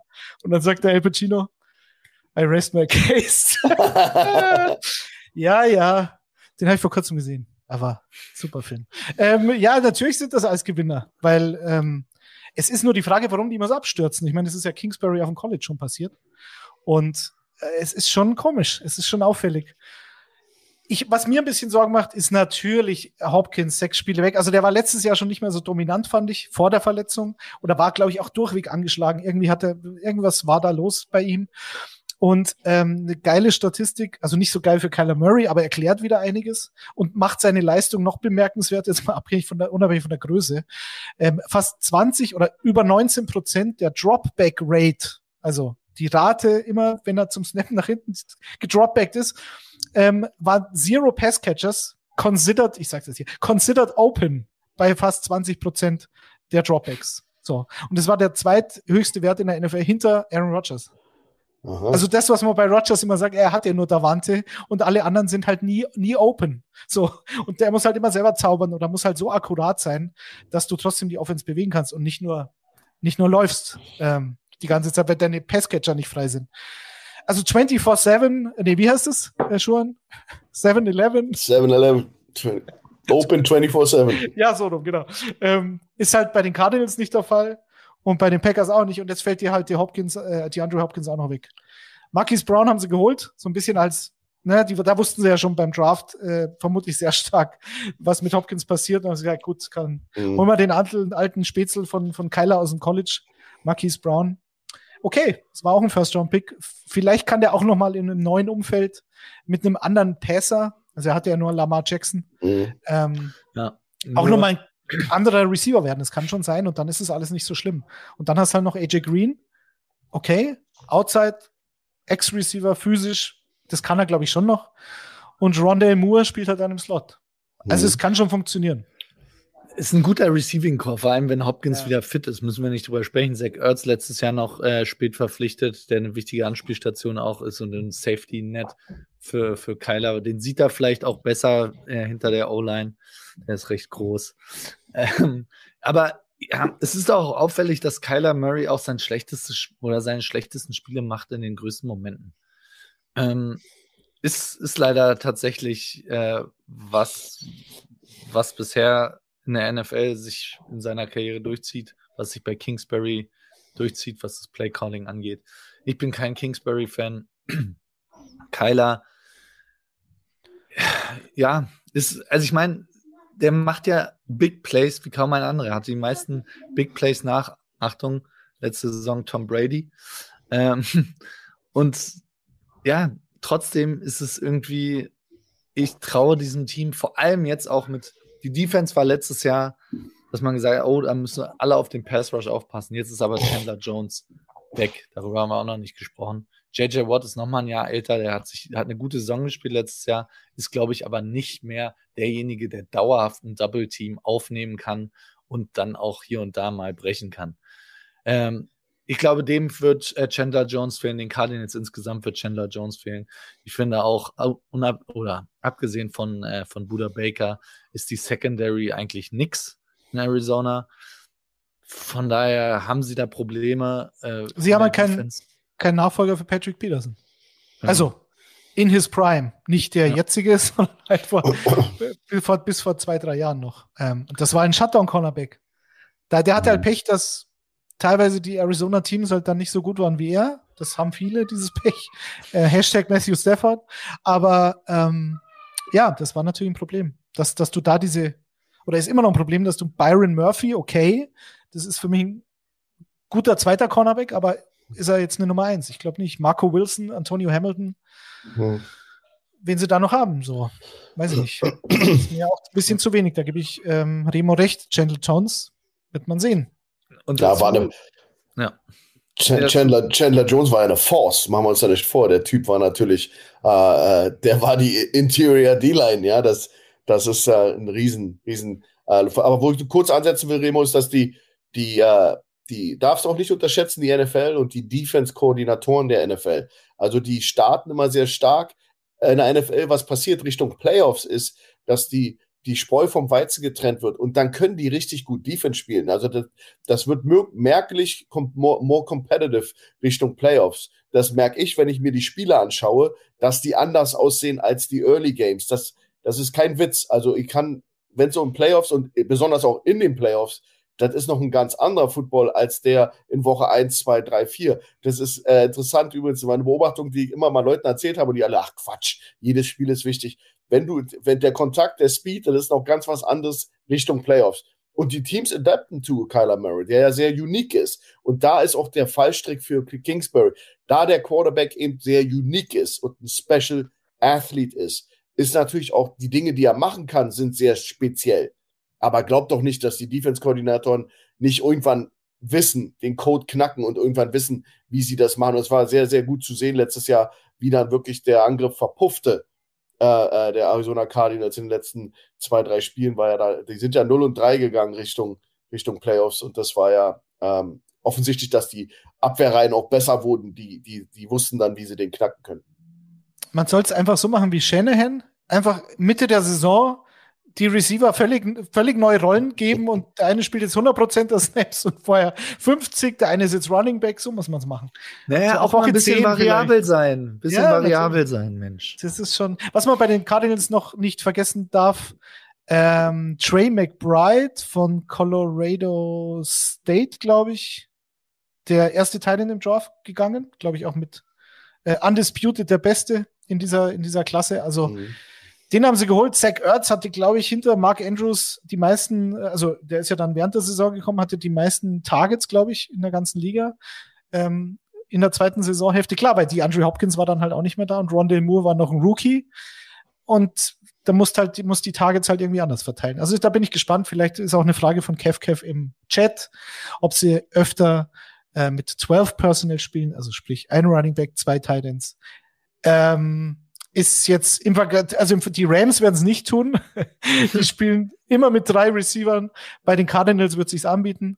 Ähm, ein Team, das auch sehr oft mit zwei Titans spielt, das war mir gar nicht so bewusst, dass es so, ich glaube, die, die vierthöchste Rate in der Liga sind im Übrigen die Seattle Seahawks, womit wir zum und da klingelt schon das Telefon, womit mhm. wir so zum, zum letzten Team in der Division kommen, oder Demo, was sagst du? Reden wir endlich über deine Seahawks. Ja, unbedingt.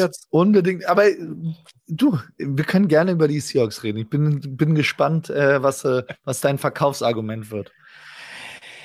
Also, ich habe massive 2011er Vibes. Ich sag's euch gleich. Also, 2011 war die Saison mit Tavares Jackson als Quarterback. Da ging man, äh, da hatte man 2010 dieses Beastquake Playoff-Spiel gegen die Saints. Matt Hasselbeck in seinem letzten Heimspiel damals ähm, dann haben sie noch ein Spiel Playoffs äh, in Chicago gehabt, das haben sie dann relativ klar verloren. Aber das Wunder, ähm, als sie gegen den Vorjahres Super Bowl-Sieger mit Marshawn Lynch und dem, und dem Beast Quake ein Playoff-Spiel gewonnen haben, das ähm, als Matt Hasselbeck in den Sonnenuntergang ritt. Danach war eine Saison, und ich ziehe hier natürlich den, den, den, den, den Faden zu Russell Wilson. Danach kam eine Saison mit Tavares Jackson. Der war über Jahre, glaube ich, war der sogar Team-Captain, also der war absolut ähm, äh, hoch angesehen im Team. Ähm, ist mittlerweile ist sehr früh verstorben vor, vor einiger Zeit, aber ähm, Tavares Jackson war ein super Spieler, ein fürs Team, aber jetzt ein eher unterdurchschnittlicher NFL-Quarterback und so eine Saison hast du halt dann gehabt. Und jetzt ist halt natürlich die Frage, was passiert jetzt ohne Russell Wilson. Und ähm, ich sehe es so, ich konzentriere mich auf, die, ich erwarte nicht viel record-wise, ich konzentriere mich jetzt auf die, auf die Weiterentwicklung des Kaders, weil der Kader, gerade was die Defense betrifft, hat sehr viel junges Talent und sie haben jetzt nach Jahren ähm, Fire Ken Norton, habe ich, hab ich ja immer gesagt, haben sie sich von Ken Norton getrennt, weil das war für mich schon ein Problem, vor allem diese, diese Unbeständigkeit. Also du konntest dich auf diese Defense in den letzten Jahren überhaupt nicht verlassen. Ähm, es gab, glaube ich, vor zwei Jahren, waren sie Vogelwild, dann kam Carlos Dunlap via Trades. Sie haben dann, glaube ich, auch irgendwas umgestellt mitten in der Saison. Und gegen Ende waren sie mit das beste Pass-Rush-Team der Liga mit Carlos Dunlap, der jetzt mittlerweile nicht mehr da ist. Und letztes Jahr waren sie statistisch gesehen auch eine Katastrophe, haben, glaube ich, Platz 28, was die, die Total Yards per Game betrifft, die sie zugelassen haben. Auch das nicht gut. Sie haben natürlich massive Lücken bei den Cornerbacks, aber sie stellen jetzt um. Ähm, sie haben Clint, äh, Clint Hurt, ich habe überlegen müssen, mit zwei T, Clint Hurt, genau, der D-Line-Coach, also sie haben es in-house besetzt, haben sich von Ken Norton getrennt. Ähm, und Carl Scott ist jetzt zuständig für die, für die Secondary. So, also sie haben da zwei schematische Wechsel vollzogen, was dazu führen wird, dass die Seahawks jetzt eher in, in der 3-4-Base-Defense spielen also ähm, eine D-Line mit drei Leuten und dann zwei Outside-Linebacker, die halt eher für den, für den Pass-Rush zuständig sind. Und so haben sie dann auch gedraftet. Also der Draft hat mir gut gefallen. Sie haben ähm, die Position Cornerback zwar spät besetzt, aber immerhin haben sie es besetzt. Ich hoffe, dass die beiden Jungs äh, durch, durchstarten. Kobe Bryant, mit dem Namen kann eigentlich nichts schiefgehen. Ähm, der war neben Sauce Gardner der zweite Starter, Cornerback bei den Cincinnati Bearcats letztes Jahr. Ähm, ich glaube, das könnte ein Stil sein in der vierten Runde. Und Tariq Woolen haben sie in der fünften Runde geholt. Absoluter Freak, athletisch. Ähm, für diese Cornerback-Löcher, die sie haben. Sie haben als Starter Sidney Jones, der jetzt bei einigen Teams nicht funktioniert hat, war auch schwerer verletzt, glaube ich, ehemaliger Second Rounder gewesen. Und Trey Brown, der Rookie vom letzten Jahr, der sich die Patellasehne gerissen hat mhm. im November. Also da, das ist alles noch ein bisschen fragwürdig und bleibt es auch, glaube ich, die ganze Saison, wenn du mit zwei Hoffnungsträgern, Rookies in die Saison gehst auf Cornerback. Aber was jetzt die D-Line betrifft, sie haben ähm, Boy, Boy Murphy gedraftet von Minnesota in der zweiten Runde. Absoluter Freak, hatte 7-6 äh, in seiner letzten College-Saison. Und Uchena Wosu von den Chargers, der da, glaube ich, letztes Jahr ähm, zum ersten Mal Starter war, mit 5-6 eine gute Saison gespielt hat aber ich glaube, beides Typen, die wirklich klassische Outside-Linebacker sind in der 3-4 und nicht diese, diese großen, schweren Carlos Dunlap Defensive Ends, die du halt davor jahrelang hattest unter Pete Carroll. Also, ich bin zuversichtlich, weil Pete Carroll hat jetzt, lässt es zu, dass in seiner Defense sozusagen etwas umgestellt wird. Das ist schon mal ein gutes Zeichen, mit dann bald 71 Jahren. Und ähm, Sean Desai, den haben sie geholt, der ehemalige Defensive Coordinator von Chicago, der diesen der diesen äh, Coaching-Staff-Wechsel nicht überlebt hat. Die haben einen neuen Headcoach und er ist halt gegangen. Aber die Defense der Bears war letztes Jahr eine positive Überraschung in diesem dysfunktionalen Team. Also Desai könnte, wenn Pete dann doch sagt so in ein, zwei Jahren, okay, ich habe das Schiff jetzt noch mal in eine andere Richtung gesteuert. Das dauert bei so großen Schiffen immer ein bisschen länger. Und jetzt kann ich als Kapitän von Bord und kann das Schiff jemand anderem übergeben. Und Desai ist jetzt Associate Head Coach, also quasi stellvertretender Head Coach von Pete Carroll mit noch nicht mal 40 Jahren. Also der Trend würde passen, dass du es dann dem jungen ähm, Coach übergibst. Ich hoffe, das klappt besser als damals bei Mike Holmgren, den kennst du auch noch, Schuan, ja. ähm, als der an Jim Mora übergeben hat, was dann natürlich der Vorgänger ja. von Pete Carroll, das ist ähm, das sah nicht gut aus dann, was da passiert ist. Aber ich bin zumindest, um das abzuschließen, was die Defense betrifft, zuversichtlich, Freunde. Und jetzt kommen wir zum Elefanten im Raum. Was glaubt ihr denn, äh, wird Gino Smith oder Drew Lock die Seahawks durch eine 6 zu 10 Saison Quarterbacken? Was denkt ihr?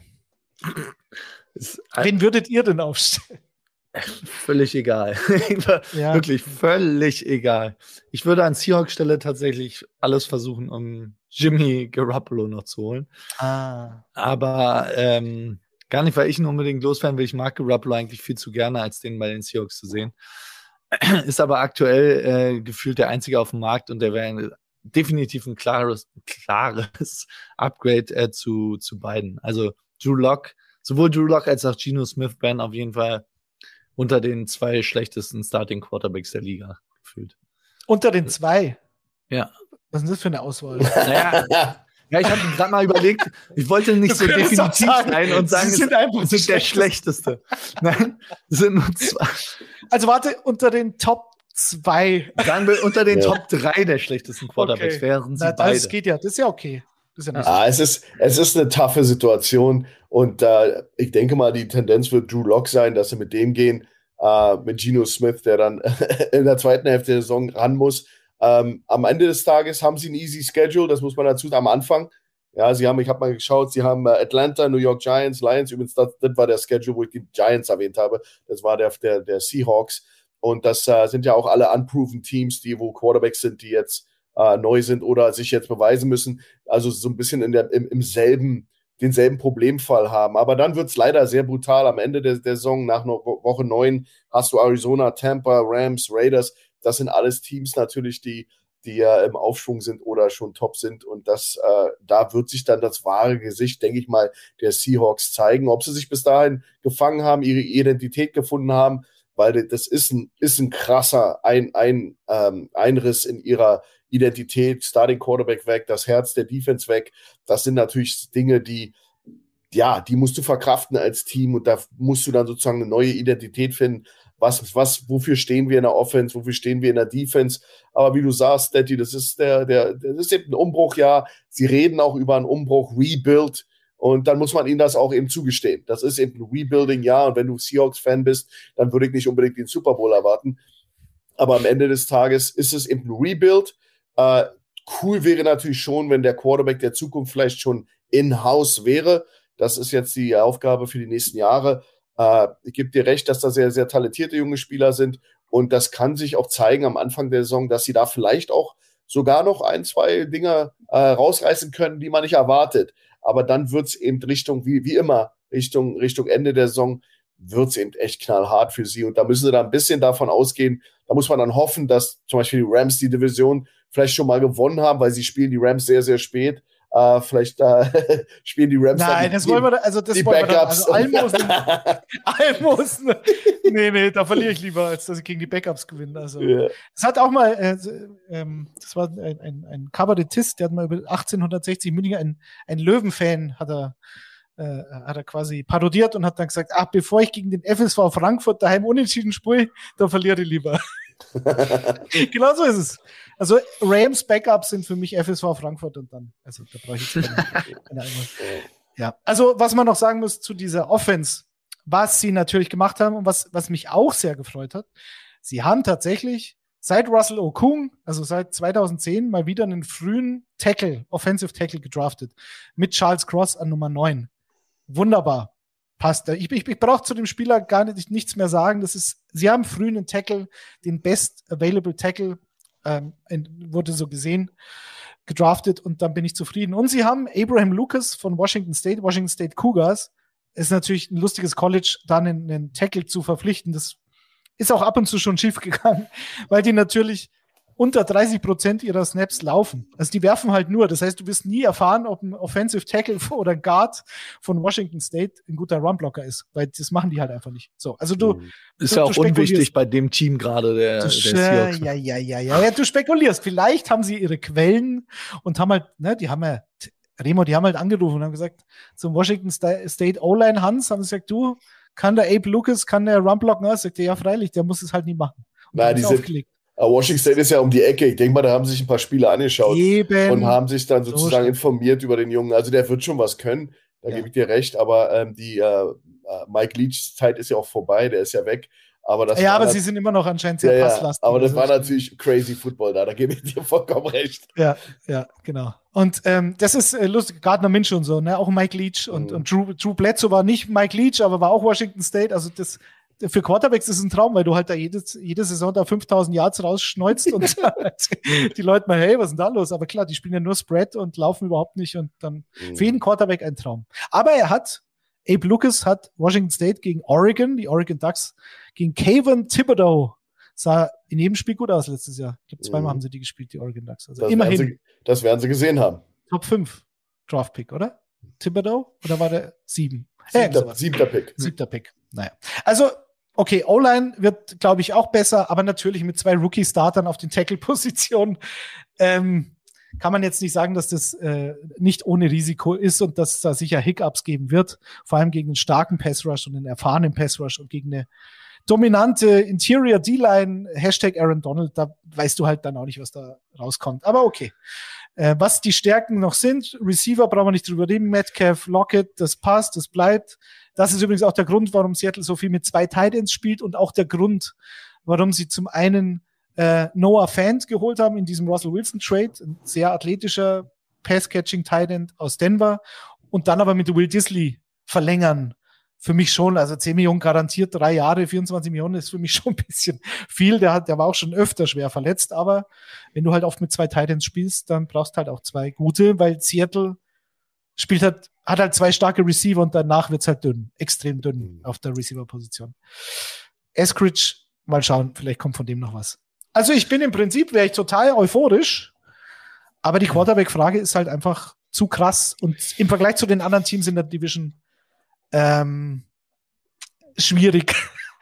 Sagen wir es mal so. Was noch gut ist, sie haben nächstes Jahr haben sie, ähm, glaube ich, den sechst, sechstmeist oder sechsthöchsten Salary Cap in der Liga oder nee, den sechstgeringsten. Sie haben das sechstmeiste Geld, wie ihr wollt, wie man es ausdrücken kann. Mhm. Ähm, das meiste davon geht natürlich hoffentlich an DK Metcalf. Das sollen sie jetzt endlich mal verlängern, was die 49ers mit Debo Samuel übrigens auch tun sollten. Mhm. Weil die werden ja nicht billiger, die Jungs. Und dann sollte aber immer noch genügend Geld da sein. Sie fressen halt allein für Russell Wilson äh, und Bobby Wagner 30 Millionen Dead Cap dieses Jahr. Und ist, ja. ist, ist, wie es ist. Aber zusammenfassend ja. muss man auch nochmal sagen, also die Seahawks haben vielleicht ein bisschen Pech gehabt auch letzte Saison, aber haben ja auch jetzt keine tolle Saison hinter sich und haben jetzt verloren. Ihren Starting Quarterback, der ihnen halt teilweise immer noch Spiele alleine gewonnen hat, auch wenn er eine verhältnismäßig schwache Saison hatte. Ähm, ihren, ihren vermeintlich besten O-Liner, ihren vermeintlich besten D-Liner und ihr ewig langes ähm, den Captain der Defense und den Quarterback der Defense, auch wenn Jordan Brooks eine absolute Maschine ist ja. Äh, und auch viel gelernt hat von Bobby Wagner. Aber Bobby Wagner ersetzt du nicht einfach so alleine schon die Kommandos auf dem Platz in der Defense nicht. Carlos Dunlap haben sie meiner Meinung nach auch nicht ersetzt. Der Dwayne Brown, muss man gucken, sind Rookies in der O-Line, selbst gesagt. Und Russell Wilson, das offensichtlichste und auch größte, größte Problem, das sie haben auf der wichtigsten Position des, der Sportart. Also ja, ja, Es, wird, es wird nicht leicht. Aber ich sage euch jetzt, warum die sechs Spiele gewinnen. Gegen Atlanta, gegen Detroit. Also Atlanta zu Hause in Detroit, zu Hause gegen die Giants, zu Hause gegen die Panthers, zu Hause gegen die Jets, zweimal gegen die 49ers, so wie immer. Und schon bist du bei, schon, bist du bei sechs, schon bist du bei sechs Siegen. Ja, und ich, wenn so, so ein Monday Night zu Hause, Woche eins gegen die Broncos, Wobei ich befürchte, dass Russell Wilson völlig eskalieren wird. Also generell diese Saison, ich ahnt mir, ich ahne Schlimmes. Arizona, vielleicht gewinnst der vielleicht auch eins. Mal sehen. Also, vielleicht kommen wir, oder außer ihr habt noch was zu den Seahawks zu sagen, aber es ist alles sieht nicht so gut aus. Und das ist, ja auch okay nach zehn Jahren. Ja. Kann sie ja auch mal ein bisschen nicht so gut aussehen. Nee, eben. Und zumindest musst du dir, musst du dir nicht mehr, ähm, oder musst du nicht mehr Angst davor haben, dass du irgendwelche Social Media Stories von Russell Wilson von mir zugeschickt bekommst. Übrigens, äh, Tobias, ja, da hast du natürlich recht. Tobias Hopfensberger sagt, Daddy, das war Hannes Ringelstetter, der den Löwenfan mit dem FSV Frankfurt parodiert mhm. hat. Das nur fürs Protokoll. Also ich fange an, äh, von, von unten nach oben, oder? Ja. Seahawks, sechs Moment, Moment, Siege. Moment, Moment. Könnt ihr bitte vorher jetzt? die Community dazu einmal befragen? Ja, bitte, natürlich. Das ist Flo übrigens aus dem Off. Also, dass die auch mal ihren Tipp für die, das, das Ausgehen dieser Division an, angeben und dann ihr ja. erst, bitte. Wie, wie gehabt, wie gehabt, einmal in den, in den Chat. Nee, wir warten jetzt aber nicht, bis alle in den Chat geschrieben haben. Wir machen das parallel. Das ist. Das wir, alle, also ihr müsst jetzt so lange noch draufbleiben, bis alle in den Chat geschrieben haben. Super Idee, Flo, das machen alle, die zugucken. Na, na, na, na. Ich habe drei Kinder, die müssen ins Bett. Ja, so viel Zeit haben wir nicht. Haben wir nicht. Ist übrigens weltlich. Ich war noch nie mit zwei Berlinern auf Sendung, glaube ich, oder? Nee, natürlich. Letzte Woche waren es drei. Ja. Stimmt, Stolle. Ja, dann weiß ich schon bestimmt schon mal, ja. Aber ich war schon lange mehr in Berlin. das mal wieder machen. Zu ja. lange nicht. Was November lange nicht hier gewesen. November kommt ihr zu mir, wa? Sehen wir uns. Na, das Nimmt sehen wir auf jeden auf Fall. Weiß, Weißwurst.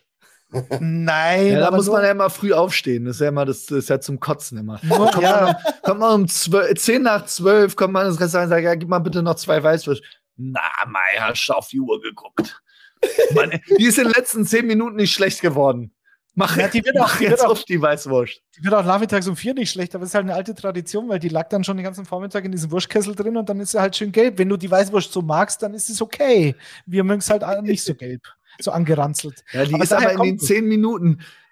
Also wirklich, ist mir schon passiert. Zehn nach zwölf rein ins, ins Völlig zu Recht, geh halt, um, geh halt um zehn vor zwölf rein. Du bist ja selber schuld, wenn du es schon weißt. Du weißt es doch vorher. Die, ach, diese traditionelle. Das ist wie bei Falling Down, als, als, als Michael Douglas in den, in den Burgerladen kommt und sagt, ich will jetzt frühstücken um 10, nach- um 10 nach 10. Das geht halt nicht. Da muss Ja, warum Laden denn nicht? zusammen- Auch mal flexibel sein. Was ist denn das für ein Quatsch? Das ist doch auch.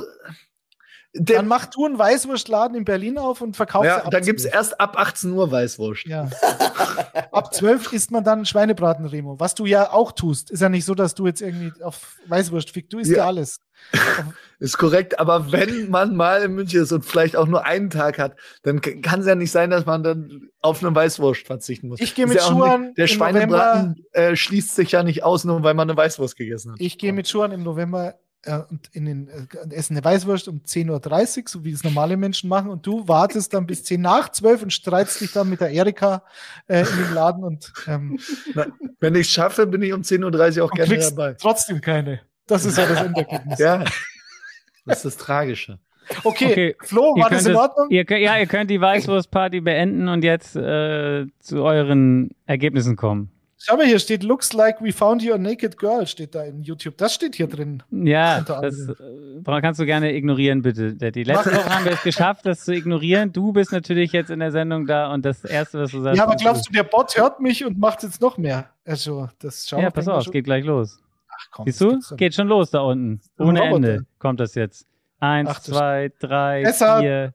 Tessa, die kriegt Tessa, Tessa, tu was. jetzt burnt So, die jetzt Tastatur. bitte. Es haben immerhin Äh, ein paar Leute was reingeschrieben jetzt. Okay, also Seahawks, sechs Siege, elf Niederlagen.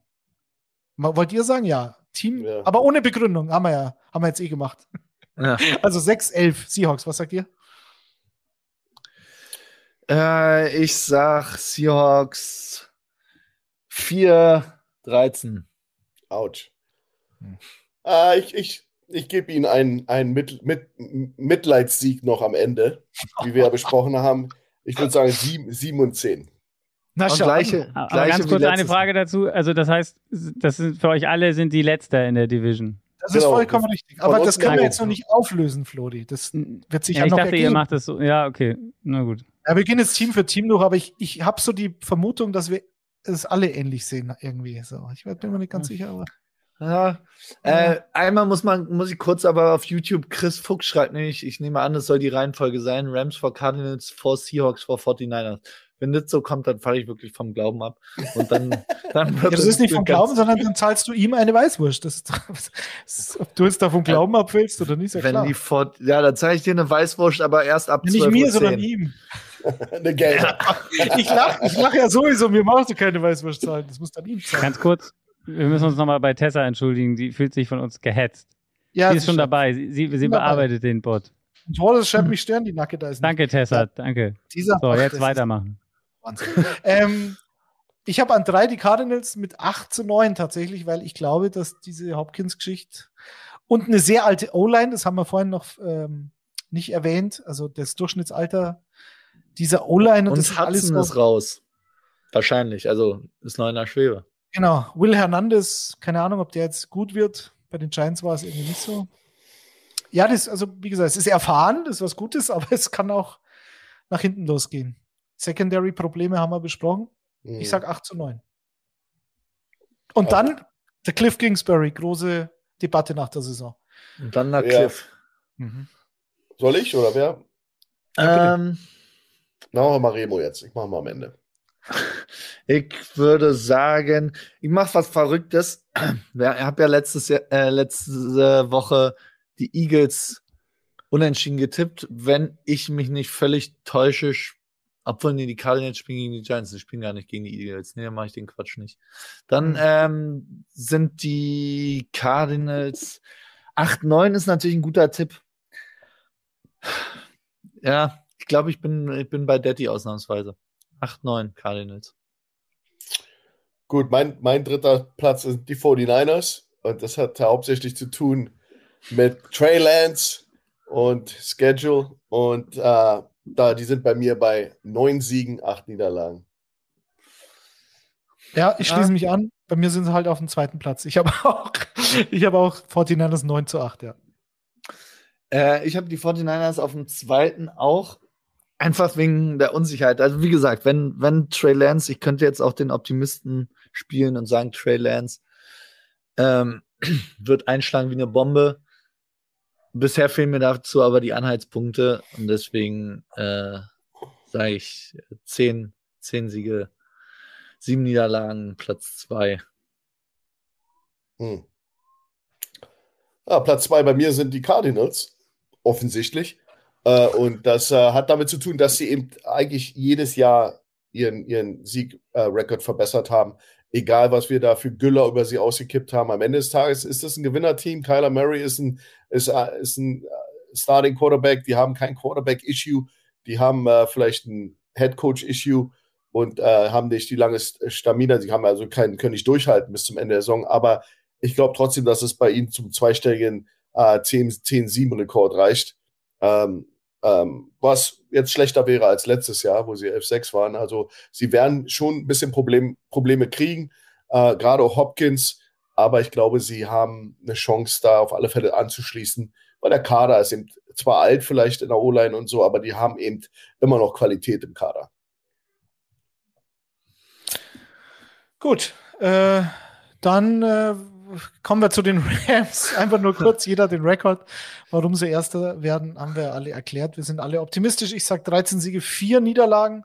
Ich bin vielleicht zu optimistisch, aber ist der Champ, Mann. Ich meine, 13-4 ist, ist natürlich ein Brett. Für mich, ja, aber die, die anderen Teams in der Division haben bei mir keinen besonders tollen Rekord. Deswegen ähm, glaube ich, werden sie da ziemlich viele Spiele gewinnen. Aber gut, mhm. mal sehen. Ähm, ja, die lassen ja zum Glück immer was liegen gegen die 49ers. Mhm. Aber ja, ich, ich glaube auch, dass sie sind der, sind der absolute Favorit. Ich sag äh, 12-5. Mhm.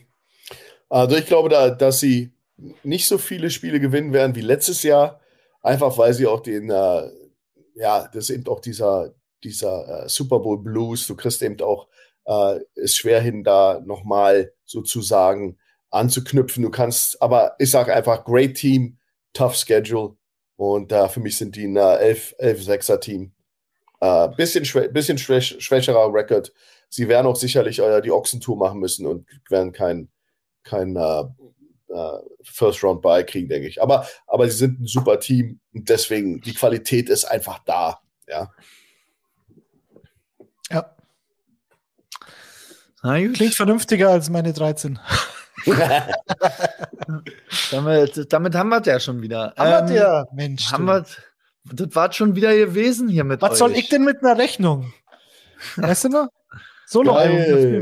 Mensch, keine, keine Rechnung, war. Was soll ich denn mit einer Rechnung? Sagt der Hans.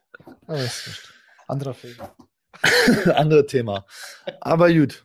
Nein, es war, es war schön, es war mir ein Fest.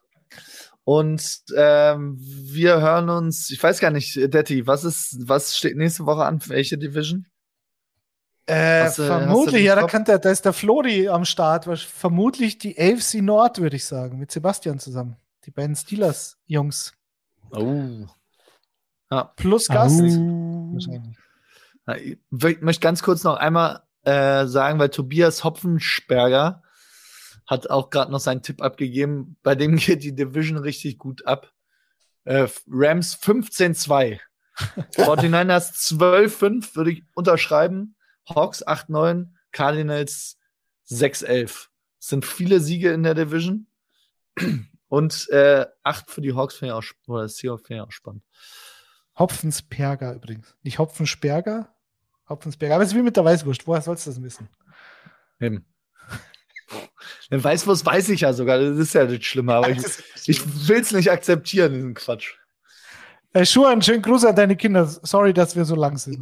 Wünsche Ihnen eine gute Nacht. Die schlafen schon, war Witz. Quatsch. Gut, dann euch ja, auch allen eine gute Nacht. Gute Nacht. Und das war eine Quittung, keine Rechnung. Ich hab, kann nicht mal den Film zitieren, da ich Depp.